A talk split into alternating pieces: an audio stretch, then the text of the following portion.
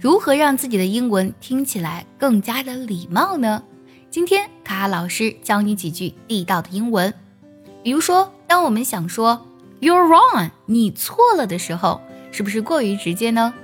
我们可以将这句话换成 "I think you might be mistaken"。这句话之所以听起来委婉，首先呢有情态动词 might 啊，你可能，你大概。下一个呢，be mistaken，它本身呢指的是，呃，被误解的，或者说是弄错、看错了。I think you might be mistaken，听起来就会比 you are wrong 要更加的委婉一些啦。当你想说 do this today，啊，今天你就把这个活儿给干了。但是如果你这样说，就会更加礼貌。It would be great if you could do this today。如果今天呢，你能把这件事情做了，那就很好，很棒。想要专项练习呢，并且和小伙伴们一起在群里打卡学习，可以加入早餐英语的会员课程。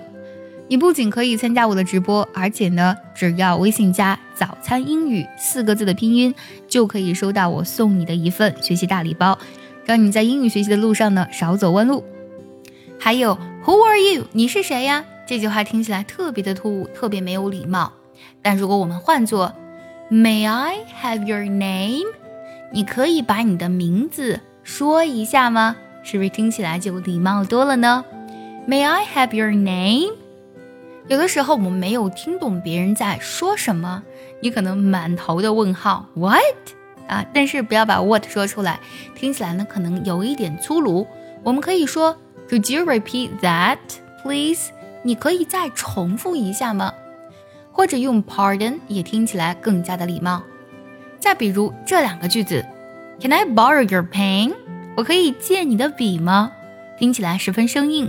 但如果我们把 can 改成 could，可能听起来就礼貌多了。Could I borrow your pen？再来听这个句子，Can I say something？我能说点什么吗？听起来呢，可能有一些直接。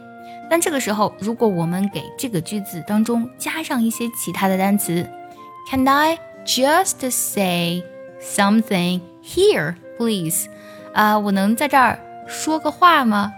请问，这句话既突出了你想表达自己的想法，同时呢，也听起来更加礼貌。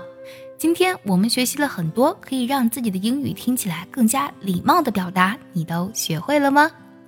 喜欢这期节目，记得点赞收藏，也可以转发给需要它的人。See you next time，拜拜。